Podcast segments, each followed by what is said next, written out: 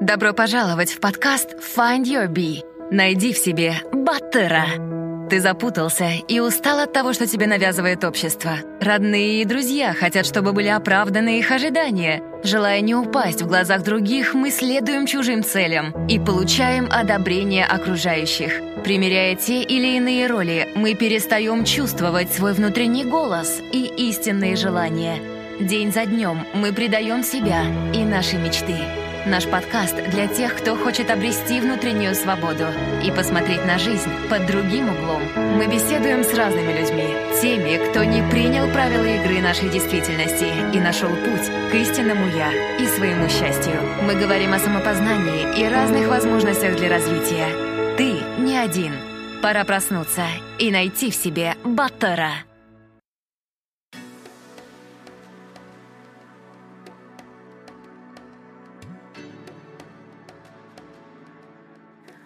Всем привет! С вами Зарина. Наверное, многие из вас читали популярный приключенческий роман «Шантарам». Скорее, вы не помните. Но в этой книге есть такой отрывок. Иногда поймать удачу значит оказаться в нужном месте в нужный момент и сделать по наитию именно то, что нужно, и именно так, как нужно. Но для этого необходимо забыть свои амбиции, чистолюбивые помыслы и планы и целиком отдаться волшебному судьбоносному моменту. Сегодня у меня в гостях человек с нелегкой судьбой, но сильной верой в жизнь — бывший легионер французского иностранного региона Аслан Караев. С Асланом мы знакомы больше пяти лет, познакомились в 2013 году во Франции. У нас много общих друзей. Помню, тогда и я впервые услышала о французском легионе. Но углубляться в эту тему не стала. Сегодня я открыла для себя другого Аслана. Он поведал немало о своей судьбе. Некоторые имена остались за кадром. Но на то есть свои причины — и сейчас, записывая данный эпизод, хочу поблагодарить Аслана за столь честное интервью, доверие. Возможно, наша беседа, скорее монолог Аслана, у кого-то вызовет порицание, у кого-то мотивацию. Но я думаю, что наши слушатели Find Be поймут и примут историю нашего героя-гостя. Приятного прослушивания. Аслан, здравствуй. Здравствуйте. Что послужило войти в ряды легиона? Это у меня были свои личные мотивы. Мотивы, связанные со сменой обстановки и покиданием э, моей, моей страны, моего города, где я жил, ко всему, к чему я был привык, привыкший. Далеко уходить не буду. У меня была просто такая достаточно сложная ситуация. Я не знаю, знакомо ли вам, э, знакомо ли вам содержание известного бестселлера Грегори Григори Дэвида Робертса, Шантарам. Вот у меня моя жизненная ситуация, которая повлияла на это решение вступить в ряды легиона, была несколько похожей. Содержание этой книги, например, там, главный герой покидает страну, потому что он был связан с определенными криминальными структурами и наркотрафиком и он там был вынужден покинуть свою страну. Но у меня была другая несколько ситуаций. У меня была прекрасная работа, была семья, которая все это... Что, что я все это потерял в результате того, что у меня было пагубное увлечение наркотиками. И страну я покинул, потому что я на тот момент, когда себе, скажем так, отдал такой четкий отчет, что если я сейчас не приму решение и с этим совсем прекратить, я это закончу либо где-нибудь с пенкой под забором, вот, потому что в любой город Казахстана, в который могу поехать, я там могу найти, скажем так, сотоварищей в кавычки, да, которые могли бы, могли бы мне помочь там, найти это пагубное вещество. В Алмате поступил высшее учебное заведение, там прошли сладкие студенческие годы, да, студент, как живет студент весело от сессии до сессии, да, ну вот у меня приблизительно так и было. Не, ну я учился хорошо, конечно. Закончил, потом а, тогда такая тенденция была, что в связи с переездом столицы из Алматы в Астану, многие переезжали в Астану, собственно, и вернулся туда, на свою родину. И а, с 2002 года я начал работать, я работал на хорошей позиции, я не буду озвучивать, но на очень хорошей позиции в качестве персонального ассистента, с очень хорошим заработком, э, с таким заработком, скажем так, что я мог получать, например, ну, в неделю 5000 долларов, да, то есть такое. Естественно, 22 года, то есть у меня, как говорится, как в известном, в небезызвестном фильме калина красная, там, да, ляжки, э, э, деньги ляжку жгут. Но, естественно, я там был подвержен всяких, был подвержен. Я сам просто хотел этого, я гулял там в нерабочее время. Обычно всегда друзья появляются в такой период. Друзья, может быть, такие сомнительные. Вот. И, и вот и попал в такую струю негативную я употребил первый раз, потом второй раз, третий раз, а так раз затянуло в какой-то момент, опа, я себя я все понимаю, что а, я уже затянут этот человек. И физически ты уже потом хочется, хочется, хочется. Вот. Но это, конечно, не сразу началось в 2002 году, это потом, уже спустя, где-то в период, наверное, 2006 так началось. Уже, конечно, было, надо было понимать это, но вот немного, наверное, в кураж вошел такой и упустил это. Кураж фана, фанатизма, безумия какого-то непонятного такого, разгульной жизни. Ну, вот. А он семья у меня была, ребенок родился. Но это было, конечно, уже, это было, начал-то я уже же, когда у меня была семья и ребенок. Это вообще отдельная история, ой. Вот. Я осознаю свою полноценную вину, но со, со своей семьей не общаюсь. А, они не хотят тоже. Понятно. Может быть, воспоминания плохие. И может быть, я вообще не воспоминания плохие с этим. И понять их можно. Ничего хорошего я там не сделал в этом. Это мой крест. И я его нести буду. Грех, может быть, когда-нибудь отвечу за это. Я, кстати, это, я это осознавал, когда в Легион сдавался. Я помню, я прям вот прям вот искал, хотел тогда, я помню тогда, как я вот рассказывал уже, что компанию готовили к Афганистану, прям, прям волонтером был. Хочу, хочу, хочу. Я думал, ну если там что-то суждено будет, то будет. Так решиться. Откупиться, наверное, хотел, скажем так, при жизни. Если действительно я грешен, то там, наверху рассудят. А если, если не суждено, то не суждено. Значит, возможность есть исправить. Вот. Немножко, конечно говоря, перекрестил свою молодую жизнь, которая весьма успешно начиналась, что ж там говорить, то карьера-то была успешной, в принципе. Я думаю, для молодого начинающего специалиста начинать с таких позиций было бы, ну, прям вот очень, наверное, мечтой, наверное, было бы. Многие там пытаются, ну, даже на сейчас в Казахстане, там, помню, там, детей своих пристроить. А мне прям, ну, прям хорошо шло. Да и самое главное, меня как сотрудника ценили даже. Вот. Я, конечно, сейчас фамилии называть не буду, я просто всех многих знаю, которые сейчас люди, люди власти, которые сейчас со мной, которые начинали, в принципе, я, я начинал вместе с ними. Сейчас многие ребята на определенных постах, очень важных, ответственных, управленческих. Не просто там в масштабах города, в масштабах государства. Ты, конечно, много потерял. Если бы этого, не, этого увлечения не было, я серьезно бы шел бы к цели, я, наверное, сейчас многого добился бы. Жизненных этих лет жалко, что было потеряно. И увлечение, потому что Легион же это тоже это как бы восстановление было, но это годы, их же сейчас не вернешь, они прошли. Вот. Ну, Легион такой был для меня был хорошим стартом, наверное, для адаптации здесь. Не знаю, останусь я в дальнейшем во Франции или не останусь. Может быть, перееду.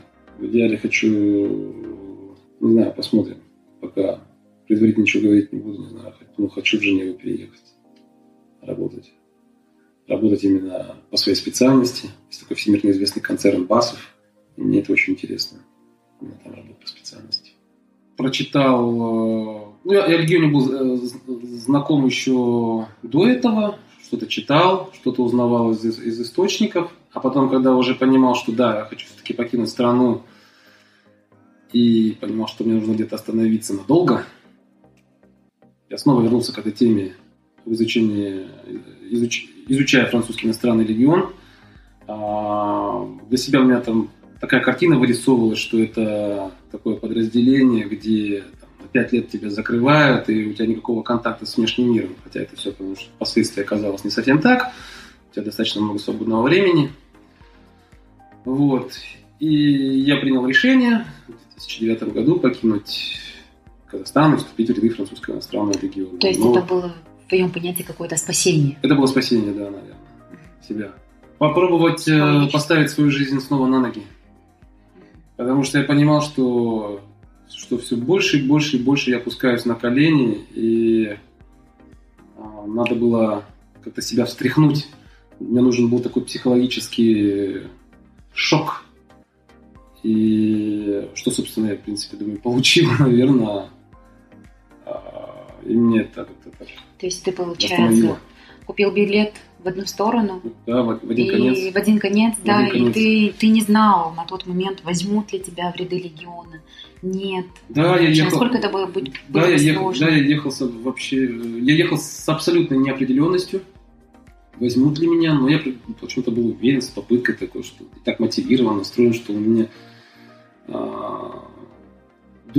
шагу назад нету. То есть это был свет в конце туннеля? Да, мосты обрублены сзади.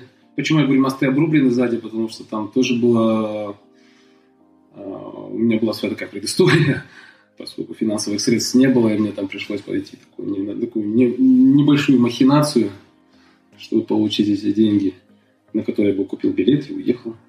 Mm-hmm. Вот. И, и я уехал в итоге в регион, поступил, и потом у меня начались и как, началась, как началась моя новая жизнь, моя новый новая этап. жизнь, новый этап, авантюрка такая.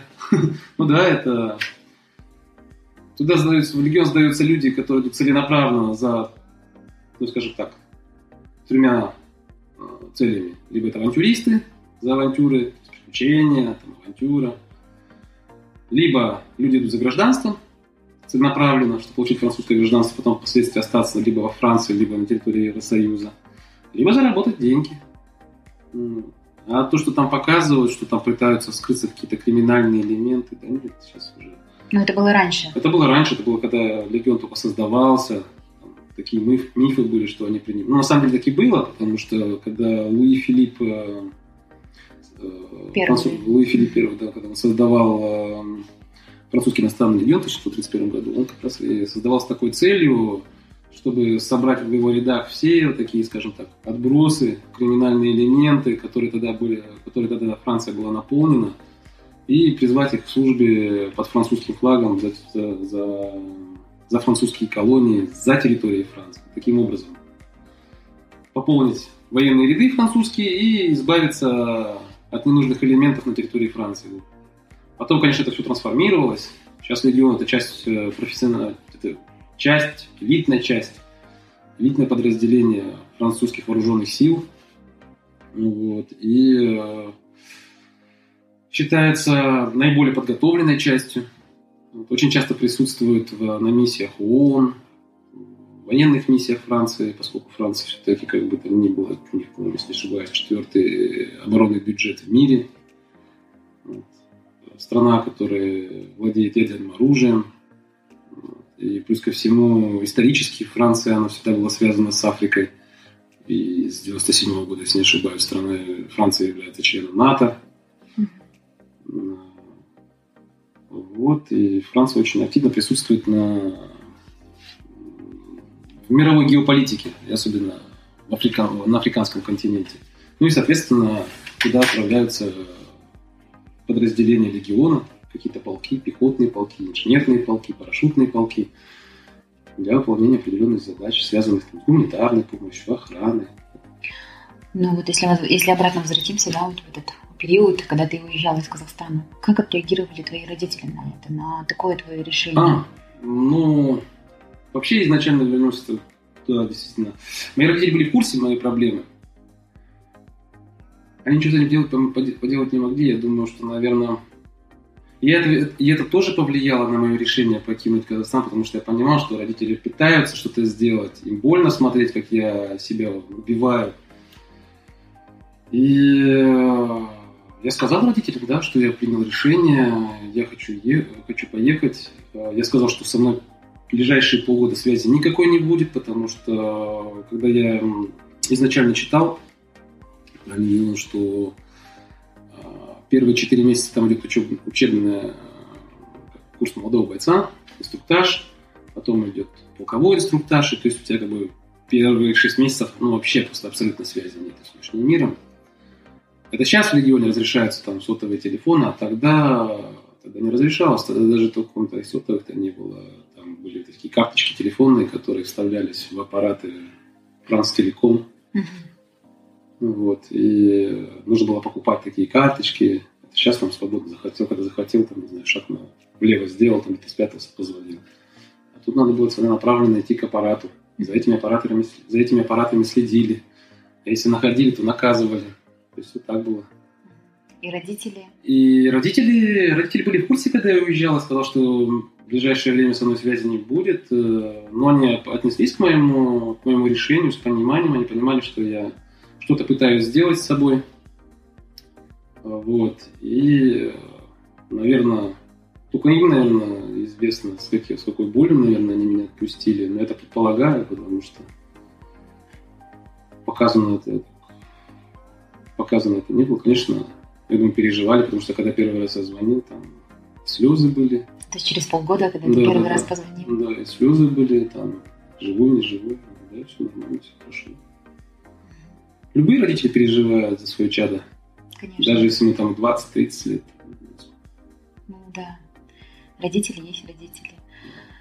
А какое было первое чувство, когда тебя все-таки взяли а, в ряды легиона и когда ты уже начал служить?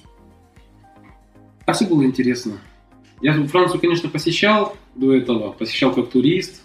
Были такие, было такое, было много эмоций, хороших эмоций. Почему? Потому что все-таки первый, первый город был это в 2006 году, это был 2006, это был Париж, а, было интересно. А тут я оказался прям уже непосредственно в вооруженных силах, само подразделение, которое так овеяно каким-то там туманом, какими-то мифами. Тут я оказался внутри, мне было просто интересно на все смотреть. А страх был, нет? Э, нет, наоборот, наоборот, э, подстегивал себя. Я, я, лучше, я не то, что лучше, я, я могу, почему, чем я хуже. Я, допустим, там бывают, были такие нормативы сильные в плане физической. физической подготовки, да было тяжеловато где-то, ну, ну так скрипя зубами, потому что все, как бы, я говорю, все это в голове, в голове, там, нет предела там физическим возможностям, можно, можно, можно попробовать. Ну и так. Себя сам мотивировал. Даже мотивировал где-то так, я же казах. У меня получится, да? У меня получится, да. А они знали о твоем прошлом вообще, о том, что с какими целями ты прибыл? То есть они спрашивают ли о твоем бэкграунде, который у тебя до этого был, или они, мотивацию спра- твою? Они спрашивают о мотивации. Это очень важно для них, потому что все-таки они, ты подписываешь с ними первоначальный контракт на 5 лет, и в течение 5 лет они тебя, в тебя инвестируют, они тебя развивают. Как известно, французская армия, особенно и легион, это профессиональные подразделения. И э, готовят э, профессиональный солдат, то есть солдат там должен уметь все делать, и плавать, и бегать, и прыгать, и водить все виды техники, и стрелять из всех видов оружия. А, то есть, допустим, если сравнивать там, с нашей казахстанской армией или с российской армией, там, допустим, у, нас, у нас там подразделение есть человек, допустим, только механик, кто там отвечает только там, за какую-то часть техники в плане механики. Пулеметчик только пулеметом занимается. А здесь ты абсолютно как сказать, оперативный, операционный, ты должен уметь все делать. И, и рацию разбирать, и там, морзы отбивать. Остановись. Услышь себя и полюби себя. Find Your Bee.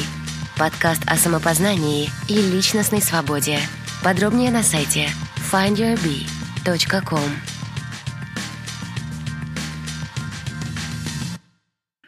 как там определенно э, распределяли по каким-то полкам или... А нет, они спрашивают. Но поскольку я из Казахстана, меня, я помню, когда на распределении был, меня спросили, а ты из Казахстана? Я говорю, да.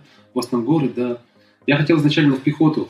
Они говорят, нет, мы тебя отправим в горную пехоту, во второй горный инженерный полк. Э, ты будешь там служить. Тебе это подходит? Я говорю, ну там особо, честно говоря, право так бы тебе сильного права выбора не дают. Просто там, да, нет, нет, ну скажет, ну до свидания тогда, зачем ты нам нужен? Он всегда смотрит на да, потому что должен всегда свое показывать э, волонтерство, не волонтерство, а мотивацию. Волонты. Желание. Желание свое показывать. И если ты где-то скажешь, там нет, они уже на тебя не так присматриваться. Человек может и отказать, да? Им очень важно, что ты... Потому что когда, даже, когда, даже когда контракт подписываешь, тебе дают только последнюю страницу подписать. Но в контракте написано, что ты готов служить в любой точке мира, там, куда тебя отправит легион. на самом деле, в основной части. То есть ты контракт не читаешь? Ты контракт не читаешь, ты читаешь только последнюю часть. А что именно в послед... последней части, то есть написано, а, что... А я вот сейчас даже не могу сказать, что я, собственно, подписал. И я сомневаюсь, что много кто-либо может сказать из легионеров.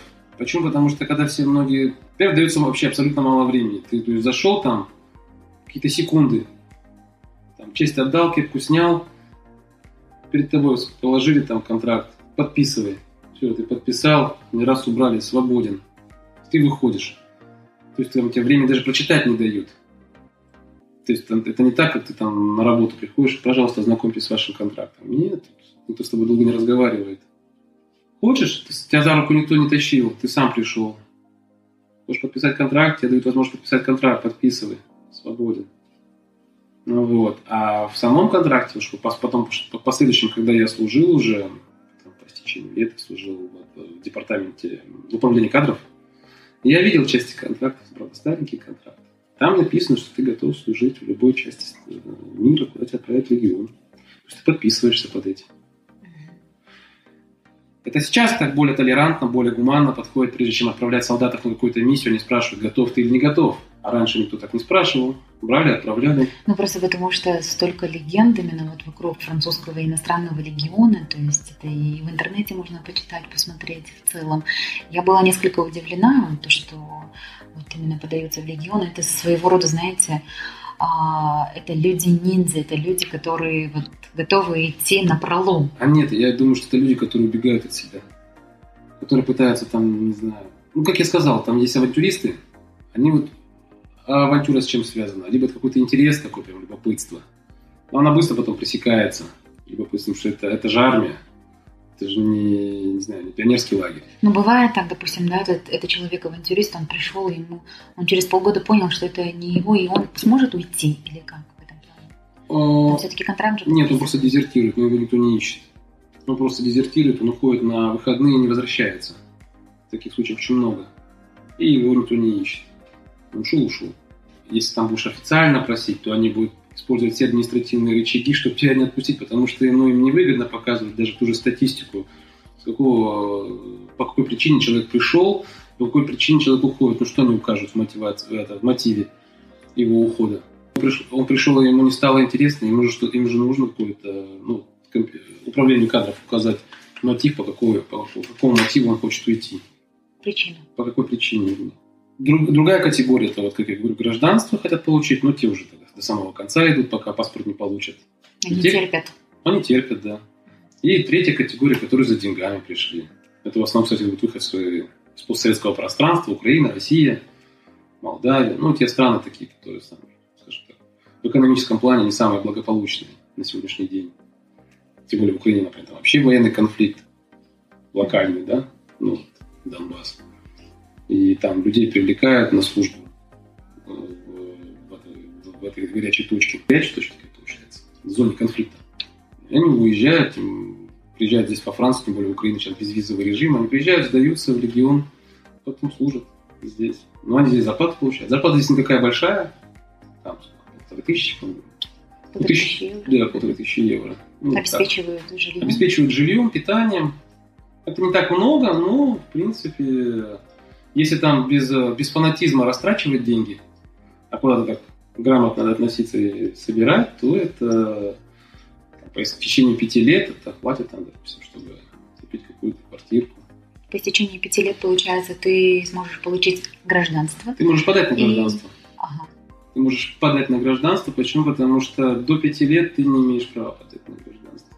Это делается специально. Э, легион запустил такой инструмент административный, потому что люди, как я говорю, кто-то приходит кто за гражданством, они просто гражданство получают, потом уходят, да? Извините меня, в них вкладывают деньги, только один там инструктаж обходится на одного солдата там что ли, ну, даже не знаю, поскольку там патронов отстреливают, ну, вернее, я знаю, поскольку патронов отстреливают, там только этих патронов, наверное, которые отстреливают там тысячи на, на 4 евро. То есть это огромный бюджет. Это огромный бюджет, в человека вкладывают деньги, в человека инвестируют, в человека, человека формируют как солдата. Для того, чтобы он потом, конечно, в интересах, чтобы он остался. Им, им тоже выгодно ставить квалифицированного солдата. Не надо забывать, что армия армия, да, но есть и бюрократия тоже, есть номенклатура там своя, есть люди, которые статистику ведут.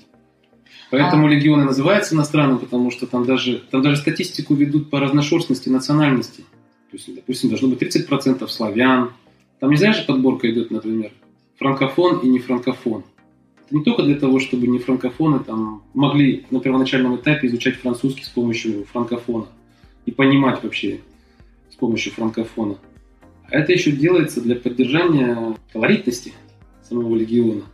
Там есть выходцы из Латинской Америки, из Восточной Европы, из советского пространства, из Африки, азиат. Ну, и вот авантюристы это приходят в основном с таких с обеспеч... ну, таких благополучных стран, там, англичане, американцы бывают. Есть ребята, которые там у себя в армии отслужили, в Америке, там, в Ираке, где-то в Афганистане, приходят потом в регион. То есть за, за авантюры. За авантюры. А им нравится эта жизнь, но вот они просто там где-то... В Америке просто очень сложно в армию попасть, потому что там, если у тебя есть какие-то проблемы с законом, небольшие проблемы даже с законом, армия тебя может отказать в рекрутировании. А здесь они, в принципе, не смотрят на это, на такие проблемы. Ну что там, с правами, там, задержали его справкой. Они на такие вещи не смотрят. Это, это считается мелочным, на что, обращать, на что обращать внимание. Конечно, если там человек, когда ангажируется, вернее, рекрутируется, когда его принимают, там его служба безопасности проверяет, и проверяет его через Интерпол. И если там на нем какое-то объявление, находится ли он в розыске, даже с, даже с их странами связываются, ну, с определенными структурами и проверяют. Поэтому там селекционный период и длится три недели, две-три недели. Потому что на протяжении этих двух-трех недель тебя изучает психолог, и тебя проверяет служба безопасности. Они, кстати, к этому сейчас очень внимательно относятся таким глазом циклопа, чтобы не допускать таких ненужных элементов. А раньше такого не было? А раньше такого не было. Раньше брали всех подряд, всех. да? Сейчас насколько сложно вот попасть в легион? Вообще, и вот на одно место сколько кандидатур идет? Ой, кандидатур там очень много, там, я думаю... Ну вот я когда был в караульной службе, уже под конец своей, э, под своей, под конец своей карьеры, я был в караульной службе э, в материнском полку, собственно, в Абане, куда люди чаще всего приезжают. Есть два пункта, куда приезжают, сдаются. Есть, конечно, ну, больше пунктов, но два основных пункта, куда приезжают, сдаются. Это Париж и Абань. Абань – это недалеко от Марселя. Там находится материнский полк, главный полк, штабной полк, и один раз я за час насчитал 50 кандидатов. Один час пришли сдаваться в Легион. То есть они приходят, я не знаю, с рюкзаком, заходят да, и да, все? Да. Без... Приходят э, с рюкзаком, заходят. Первые два дня у них им сначала присваивают анонимное имя. Ну, такая перепись идет. А потом э, физические упражнения, физические тесты. Если он проходит физические тесты, его дальше оставляют. А если не проходит, их за ворота отправляют. А физический тест, он насколько сложный? Ну, это там, там 10 подтягиваний, 50 пресс, что еще? Ну, 10 полных подтягиваний, ну, руки, чтобы без всяких дерганий. 50 пресс, ну, такое стандартное. Это вот только вот так, чтобы на, на первом этапе проверить. Можно, ну, что люди туда приходят, и есть такие, которые три раза подтянуться не могут, четыре раза подтянуться не могут.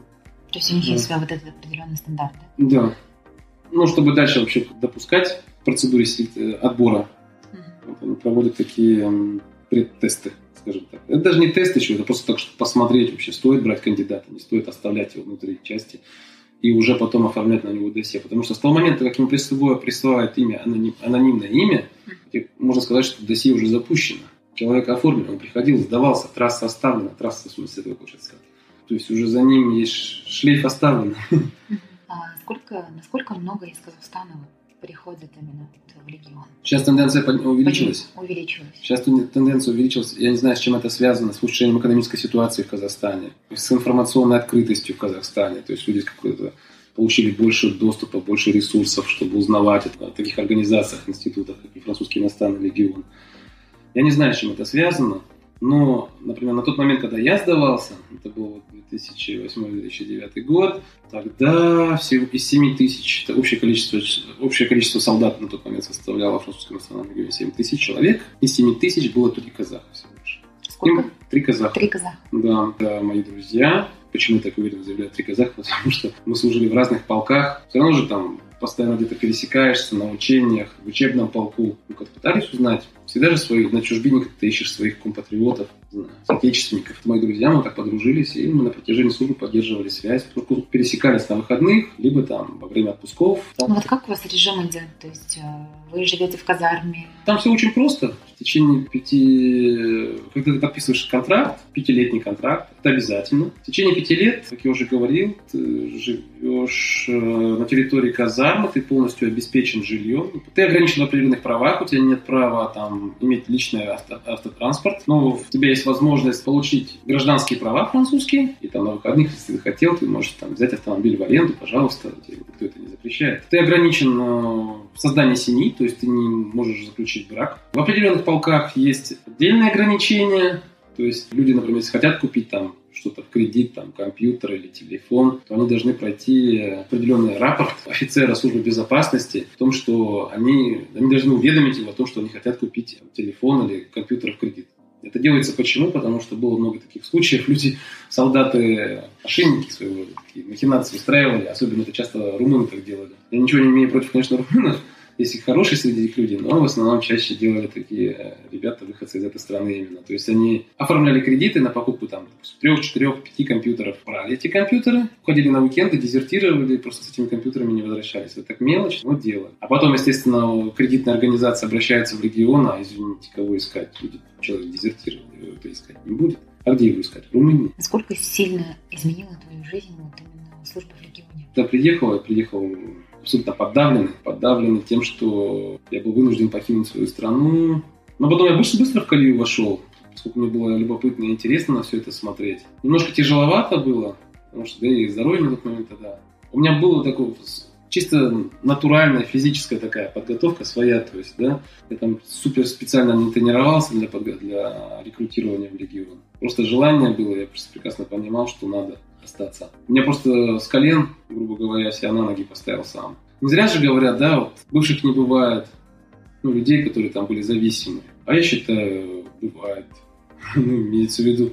Я, может быть, к тому знаю, одному проценту или там сколько, 0,5% я отношусь, кто себя сумел все-таки вырвать из этого болота, поставить на ноги. Сейчас я работаю совсем в другой стезе, в другом направлении, как я работал в Казахстане, в инженерном направлении, по химии, химической индустрии. На тот момент, когда я уже понимал, ну что... Вот сколько времени тебе понадобилось именно на реабилитацию, скажем так, психологическую? Года, года три, три года.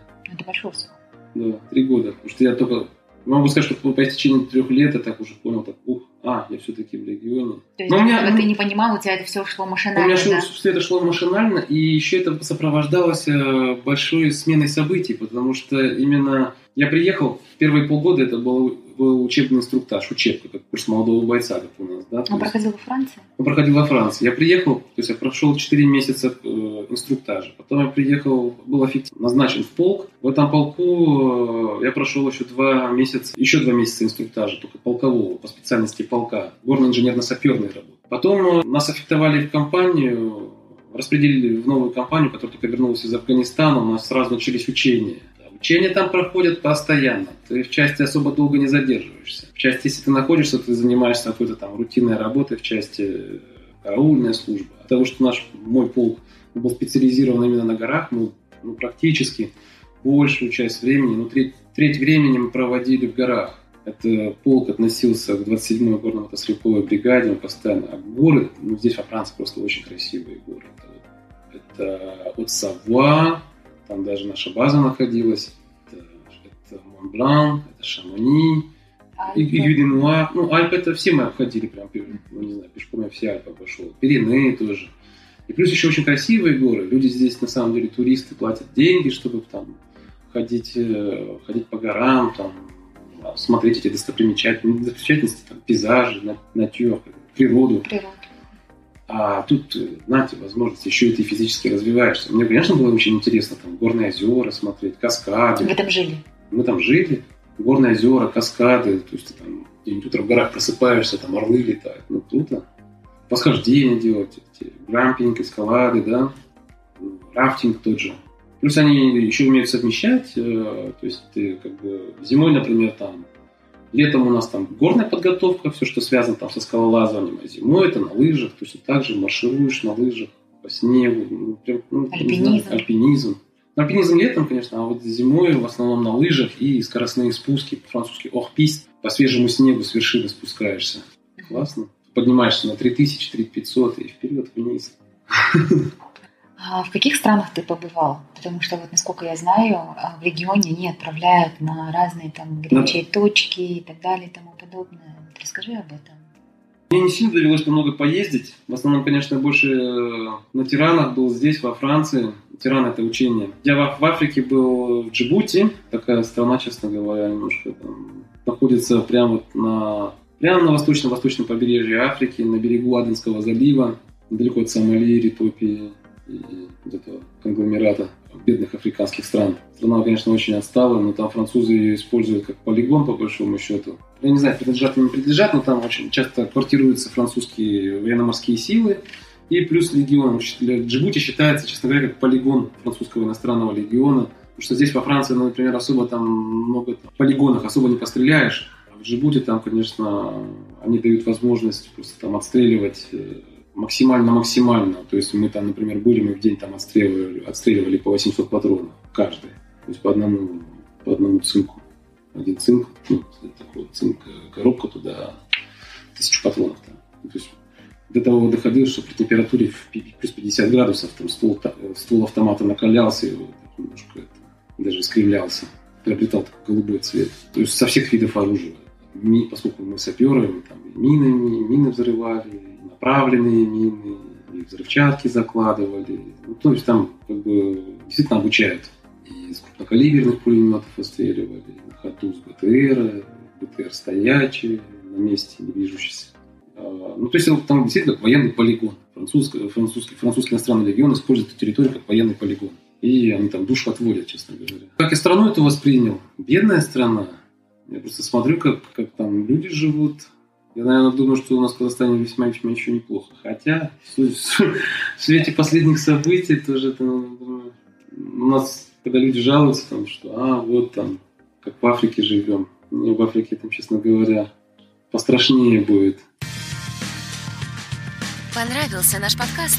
Найди Find Your Bee без пробелов в соцсетях Facebook, ВКонтакте, Instagram, а также на наших каналах в YouTube и Telegram. Подписывайся и следи за новыми выпусками нашего подкаста. А бывали какие-нибудь такие прям экстренные ситуации, не знаю, вот прям... Нет, нас поднимали только по алерту один раз, по тревоге э, в рамках э, антипиратского, антипиратских, даже не учений, это антипиратский, антипиратская тревога была. То есть фрегат, нас на фрегат посадили, и мы патрулировали э, Аденский залив в поисках пиратов тогда как раз так НАТО прям взяли, взялись серьезно, НАТО и Евросоюз, они взялись серьезно за сомалийских пиратов, которые тогда очень активно нападали на танкера, на сухогрузы, проходящие через Аденский залив Красного моря. И привлекали вот французские военно-морские силы привлекали, привлекали американцев, привлекали японцев. Ну, там все участвовали. И вот нас один раз на две недельки поднимали, да. А так, чтобы какие-то прям сильные такие ситуации были, где я себя подвергал. Между там, жизнью и смертью. Между жизнью и смертью, да. Ну, не, не, не, слава богу, не довелось. Слава богу, не довелось. Кто-то, наверное, скажет, ой, там, ну, почему? Да и слава богу.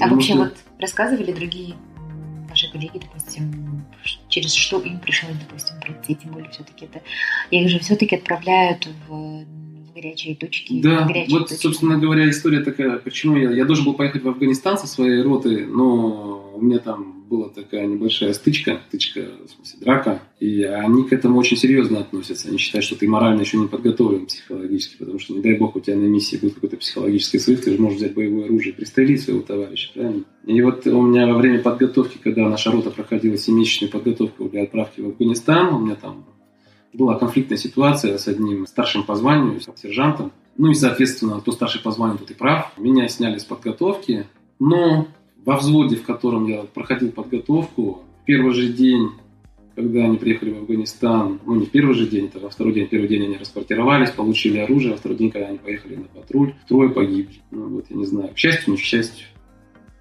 Вот так. Когда я это узнал, участвовал в церемонии захоронения, когда их уже сюда привезли. И вот э, одному глаз повредили осколком от РПГ. Там от, от, двое от РПГ погибли, а один от снайперского выстрела. Ну, там, в районе ключицы попало. Вот он там 20 минут мучился, пока вертолет прилетел. Ну, мучился, лежал, хрипел, как ребята рассказывали. Вот. Пока вертолет прилетел, он там в вертолете и умер. А братранспортер двинуться не мог, потому что от там э, колесо было разорвано, так оно было не просто разорвано, погнуто было. И он даже при, той, при том, что у него, по идее, они оснащены гидравликой, они могли все равно там без резины откатиться, но он не мог откатиться, потому что ось поврежденная была. Ну вот. Вот так вот было. А не было такого желания, допустим, дезертировать все-таки, когда вот ты уже понял, что ты уже все пришел в себя и психологически, и морально дезертировать и уехать обратно в Казахстан? Нет, не было такого желания дезертировать, было просто желание, окей, я понимаю, что это был, это был этап моей жизни, я его прошел, я благодарен, что ну, у меня был такой этап, но все-таки, как бы там ни было, было сложно, да, тобой в легионе пользуются, ну что скрывать, тобой пользуются. Людей специально иностранцев берут для того, чтобы они служили и максимально с них снимают, ну максимально по, физи- по то есть, физическом плане, то есть они, французы тоже, да, они просто так деньги платят там людям, иностранцам, которые приходят на службу под французским флагом. То есть они не жалеют? Ну да, они поэтому первых их отправляют. Но, тем не менее, я считаю, что это все-таки Легион помог мне в какой-то степени. Сама его программа, методика, она уже существует давно. Самодисциплинироваться, самоорганизоваться снова, снова себя. Это как был для меня какой-то такой психологический шок, который меня просто в определенный момент так встряхнул и позволил мне снова так встать на ноги. Да, это был такой прям шок психологический. И э, я этим благодарен, что меня так встряхнуло. Не было бы этого, я бы, наверное, неплохо закончил бы в Казахстане. Я не говорю, что там это так с Казахстаном связано. Это, прежде всего, моя вина, наверное, была. И, наверное, точно. Ну вот, я доволен тем, что я нашел в себе силы. А Легион мне этим помог просто. Скадрировал, скажем так, направил. Нужна была такая взбучка.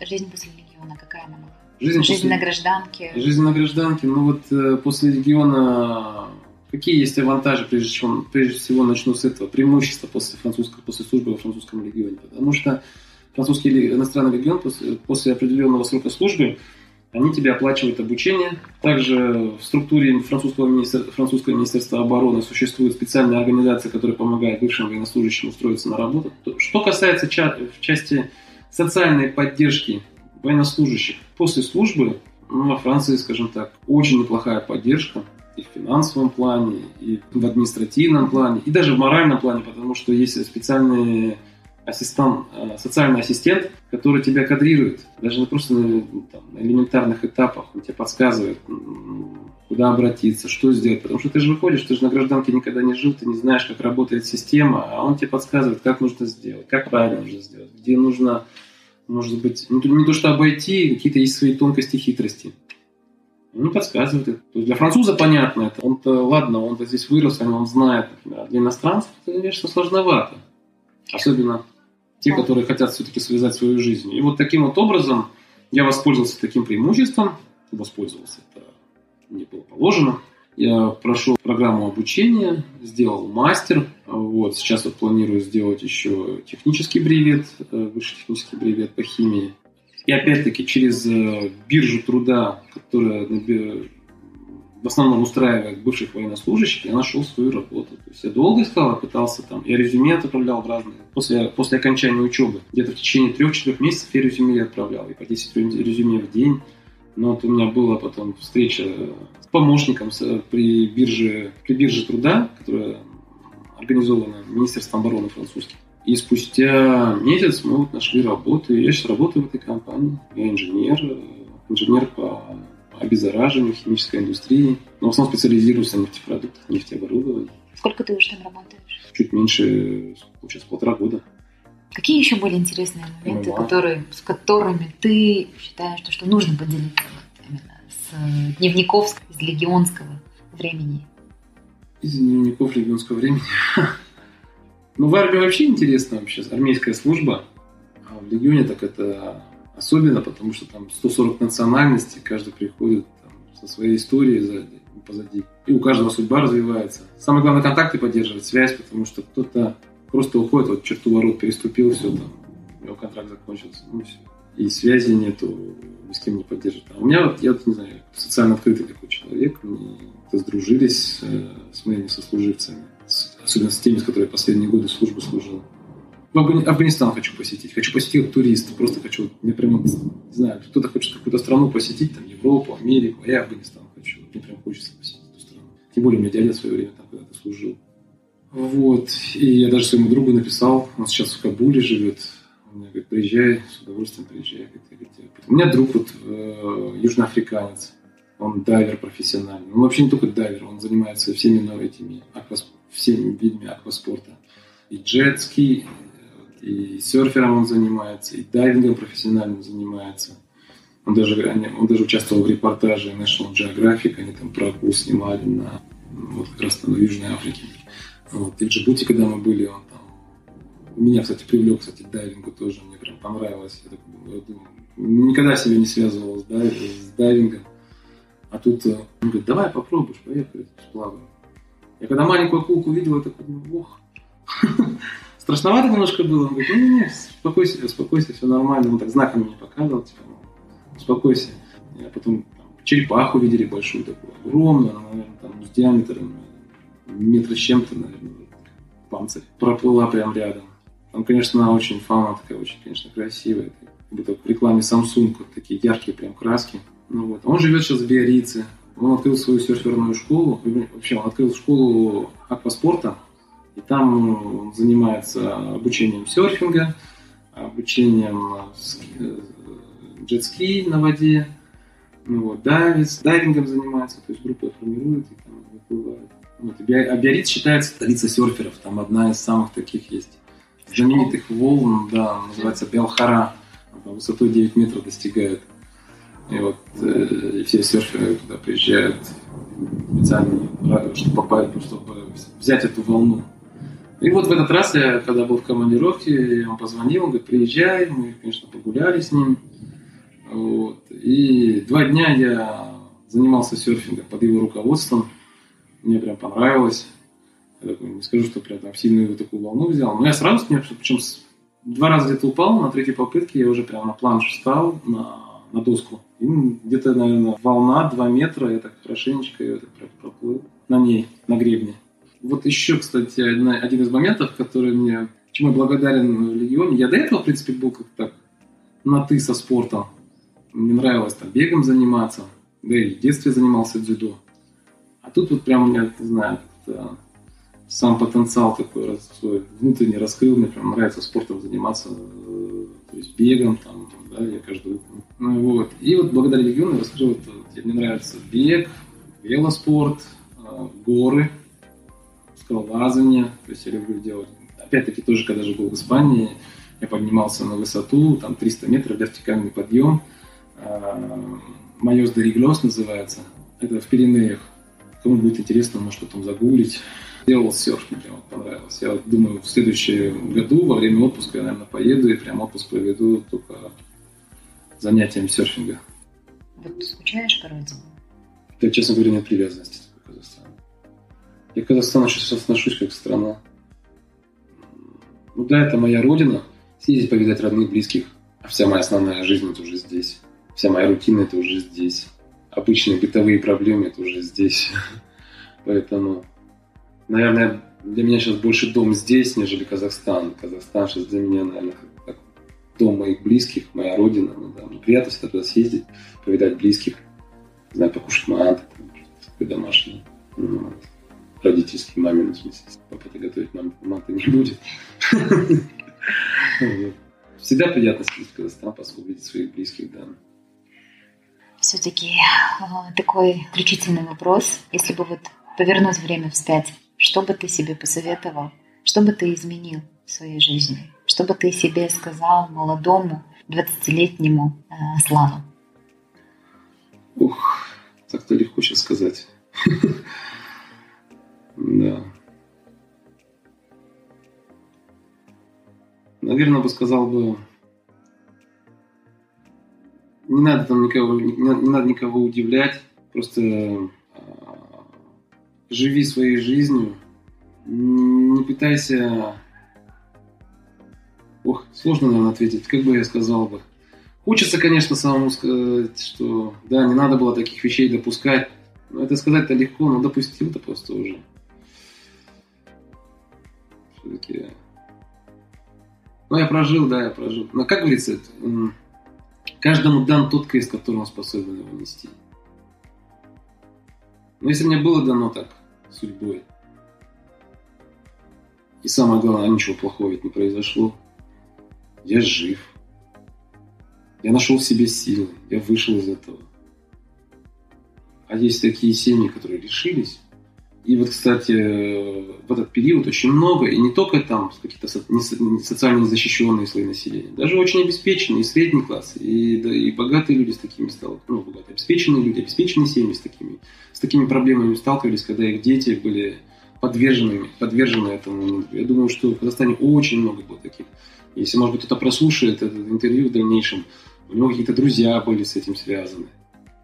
Кто-то просто ушел, а кто-то вообще просто, наверное, отказался от него, закрылся. Да, чем мне с ним общаться с таким человеком? Это больной человек. Все. Хотя на самом деле такому человеку помочь можно. Просто нужна взбучка. Надо его заставить. Вот просто не знаю.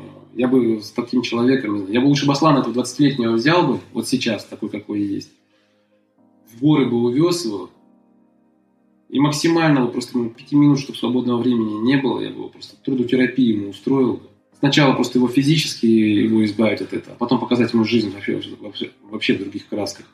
Это, кстати, наверное, и повлияло первые три года в Легионе. Почему? Потому что у меня передышки не было. А там график такой тоже очень жесткий. Там ты в 5 утра встаешь, в 11 только ложишься. И ты постоянно в движении. Особенно на учениях. Постоянно. И пожалеть ты себя времени нету. И никто тебя не жалеть не будет кто тебе скажет? Тебе больно? Ну, если больно, воду пей. Лекарств нету. Я лучше бы Аслана этого взял бы 20-летнего так за шкирочку. Он увидел, потому что сказал, вот посмотри, вот, вот такая жизнь должна быть. Смотри вот в таких красках, а не то, что ты видел сейчас. Поэтому, что бы я сказал? Не знаю, что я сказал. Сложно сейчас вот это осудить. Я не берусь судить. Даже самого себя в те, на тот период. Сделал, сделал. Хорошо, что исправил. Надеюсь, что этим никому больно не сделал. Ну, только за исключением, конечно, родителей.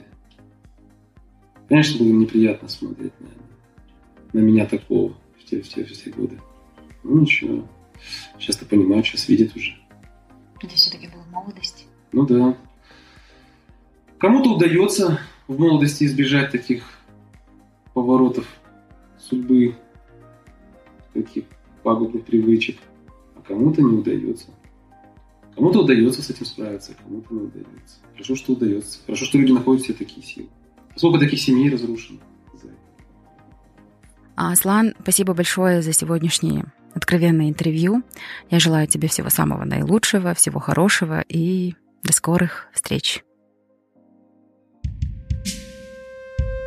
Спасибо, что были с нами. Мы беседуем, чтобы понять себя, наше поколение и общество – Наша цель – сделать людей внимательнее к себе, быть свободнее и счастливее. Если вам понравился подкаст Find Your Bee, подписывайтесь на него на iTunes и Google Play, а также следите за нами в Фейсбуке, Инстаграме, ВКонтакте и на сайте findyourbee.com. Также вы можете сделать подкаст еще лучше и помочь другим, оставив отзыв на iTunes. Помните, только вы определяете, что для вас счастье и успех. Найди в себе своего баттера, и твоя жизнь больше не будет прежней.